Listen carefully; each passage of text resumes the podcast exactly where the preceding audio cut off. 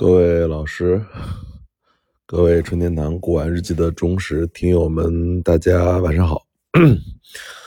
今天是一月二十四号的凌晨，呃一点，我是春天堂主春天，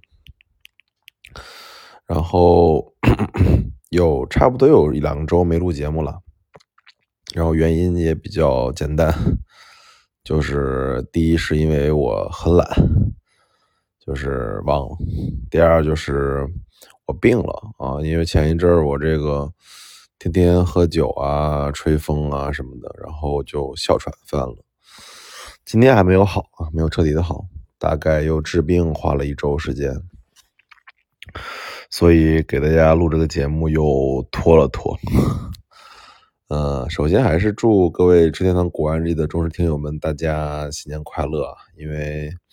嗯，这件事还是很重要的。因为不知不觉也录这个节目有差不多快，快有两哎有没有一两年？没有哦，快两年了。对，从可能快录两年了吧？啊，然后现在应该好像也是这个喜马拉雅上唯一在连载或者说在持续。个产出的一个古玩垂类的一个音频节目，嗯，可以说算第一吧，我不知道算不算第一啊，应该算就是在播的里面的第一，因为很多很好的节目他们已经不播了，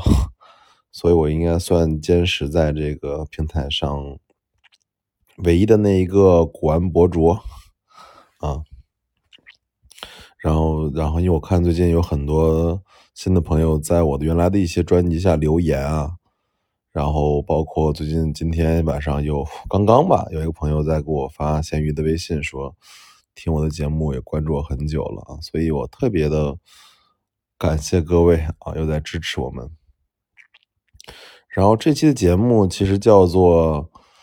呃，一只被动涨价的官窑盘子啊，但这个节目呢，我们可以等会儿再录。我先给大家汇报一下我最近的工作，然后 最后再录一下这个这个盘子的事儿，讲讲这两年的官窑行情，然后和我一些关于瓷器的理解吧。嗯，这两周其实基本上，因为我们公司办年会嘛，各种各样年会的事特别多。所以这两周其实我都没有怎么特别的关注我的瓷器生意啊。买瓷器了吗？啊，买了几个瓷器，康熙的呀，呃，乾隆红釉的呀，江西瓷业的呀，然后，嗯，大概就这些东西吧，可能买了有四五件然后也卖了可能有四五件瓷器吧，道光的呀，江西瓷业的呀，然后还有一些官窑的瓷器。对，然后反正这两周瓷器的生意管的很少，然后这两周一直不是因为看病嘛，然后各种各样的就去医院看病，然后所以感觉其实不管这个瓷器生意怎么样，自己身体是最重要的，因为身体不好之后，这个感觉，嗯，因为我前一阵哮喘犯了嘛，每天睡觉都没法。躺着睡觉都得坐起来睡，因为一躺下睡觉就会就会咳嗽很厉害，所以只有大概就感觉生命最重要的还是身体要好，所以我想可能明天我要去健身啊，把身体再再调整回来一些，嗯，然后讲一下这个今天的主题吧，叫做一只被动涨价的官窑盘子，可能加了我的。微信的朋友们都看到了我这只盘子了呀，这只盘子是我二零一八年，哎，一八年啊，一九年的二月份，差不多就是这个时候吧，啊，年过年后的一天，然后我是在这个广州这边买的一只光绪官窑的盘子，当时花的价格是六千多，好像是碎粘的。缺一个三角形的肉，然后有锯钉，然后然后有一个粘啊，大概就是等于说一盘子碎成三块嘛，缺了一块肉丢了，然后还是口沿掉了一个，然后粘在一起，然后有原来锯钉的方式。现在这个光耀盘子，原来在二零一九年的时候原价是两万多嘛，两万多可能，然后碎成这样子，大概打了一个三折，就是六千块钱左右吧，两三折吧。然后当时拿到盘子之后，就去想怎么修啊。当时本来想的就是说，那个就不修了，然后就直接卖。可能当时六千多买，能卖到个八千多啊，差不多吧。嗯。然后最后发现这个修，因为我当时认识一个特别好的一个就是金善师啊，叫六哥啊，大家熟悉瓷器的人知道，在沈阳做这个金善修复，国内应该算做的不错的。然后跟他当时处挺好的，关系挺好的。然后我就说：“六哥，要不你帮我把这个盘子修了？”他说：“你这盘子应该商修啊，你这个送的金扇是很少见的，因为是一只光绪的青花的这种盘子嘛。啊，青花做金扇的其实很少，大部分做金扇都是高古或者单色釉嘛。对。然后我说我想试试金扇的修复，因为我主要说让我对商修没有感觉，商修。”要喷这种漆，会把这个釉面都包裹住一遍，我觉得他妈的特别的特别的丑啊！所以我就说六哥，要不你给我金扇修复。然后因为就就哥六哥就跟我说说这个盘子可能修的时间会特别长，因为我这个订单都接到两两一两年之后了。我说那行呗，我说我也不着急卖，你就随便修吧。当时好像的修复就金扇修复的金。金金额就是六百多块钱吧，好像，然后等于这盘子就是六千加六百的成本嘛，然后寄过去的成本可能有几十块钱，加起来就是七百块钱成本吧，这差不多就是六快七千的成本吧，就是这样的东西。然后当时修的时候，我就定了一个方案，说我要金扇修复呢，主要是两个方向，一个是要把这个缺的这个肉三角形的肉补上来，然后第二个我希望。能在这个金上的黑漆上描一些金漆，然后因为补一些现在的丢的花纹。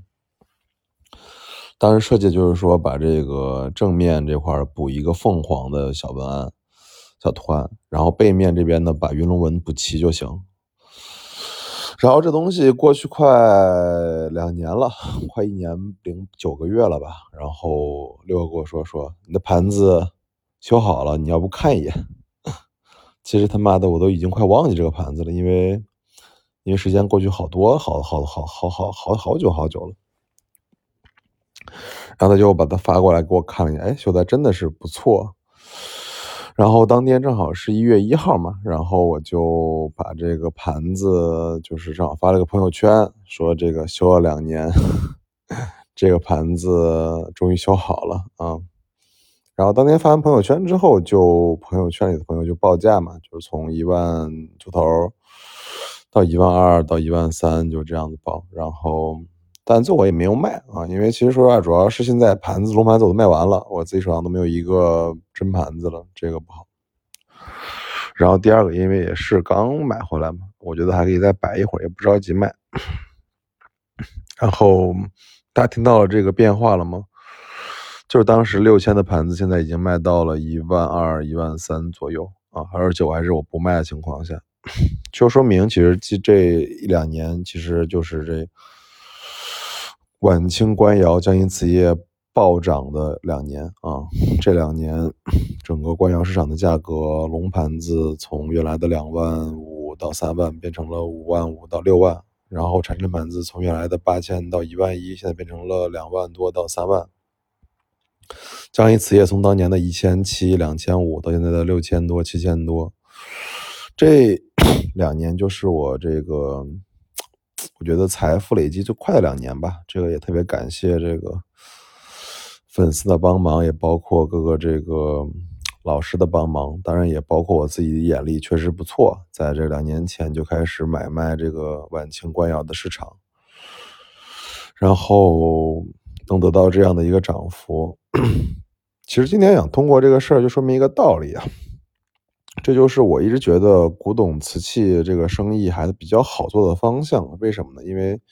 相对于比如说传统的这个二手奢侈品，比如说手表呀、LV 的包啊，或者说一些什么东西来说，包括劳力士吧，比如说。那些那些产品中，除了除了一些极少的一些品种限量款可能会涨价之外，其他大部分的产产品都是因为时间的推移嘛，它就会会便宜啊，会会贬值，而瓷器并不会。瓷器，如果你真的做的是真正的正经的古玩瓷器啊，就是说不是那种假的，那么我觉得卖的快还不一定比卖卖的卖的慢好。因为为什么说这样？因为我在想，其实一个很简单道理：如果当年我买的那些官样瓷器，我当时不卖，我一直拖到今天卖的话，其实我的利润总额应该比现在的利润总额还高，可能两百万能变成四百万。但是因为中间我又不断的出货进货，可能只挣了一百多万，所以这就是古董瓷器一个很屌的地方，就是因为它的时间，它的瓷器是根据它的时间能够不断累加价值的，这个是我觉得中国传统官窑最屌的一个东西，就是你不怕它，只要你买了可能比较合适，然后价格也不算特别贵的话，你可以拿得住，然后放两年三年，它其实这个价格还是很稳定的在上升的。而且我也觉得是我今年啊，和大家听说我的这个事儿，今年我的房产资产可能缩水了百分之三十，可能缩水了快六百多万的这个房产的价格，然后股票的价值大概缩水了百分之可能有四十，因为我买了很多腾讯、阿里啊，包括 B 站的股票，就是，所以今年我整体看我自己的投资分布来说，只有比特币，然后还有这个古玩在增值。而其他的所有的资产都在贬值，所以古玩现在确实体现出了一种比较好的投资价值。第一，它时间周期上它能够持续累加价值；第二，就是它能够逆的现在的通货啊，比房子和这个股票更更增值。所以今年我觉得这个有这个瓷器帮我挣这些钱，还是挺开心的啊。今天其实给大家讲讲，就是讲讲这只盘子的故事啊。其实也只是我这个病大病初愈的这个新一期节目。然后其实也希望大家在新的一年里面吧，就是如果做真的做喜欢古玩的话，就是买一些，嗯，我觉得品种比较好的东西，然后全品的。然后呢，在手里面也不用那么经常的买卖吧，或者说拿不住的意思。就我觉得好东西还是可以再拿一拿的。其实我自己在预判明年的市场里面的话，我觉得光绪官窑的涨幅可能会变缓啊。今年因为我觉得到了一个高价了，因为龙盘子五六万价格，我觉得确实太高了。然后我现在其实，在布局的还是那些单色釉产品，比如说鸡红釉啊，然后黄釉啊，包括一些安克的产品。包括一些高古瓷，然后最近买了不少没吉州窑的一些精品吧，然后我自己在等，就是说这一波是不是能够做起来？当然，我最近也在看一些新的产品，比如说珐琅彩的，就珐琅彩，就铜胎画珐琅，不是磁胎画珐琅，铜胎画珐琅那些东西会不会涨，会不会有增增值的价值？所以我也在考虑说布局到新的这种品种中来。然后，当然我的江西瓷业和官窑还是会继续买，但是我觉得利润率也不会像未来两年这么高了啊，就是这样子，好吧。物件开门不解释，天堂藏瓷。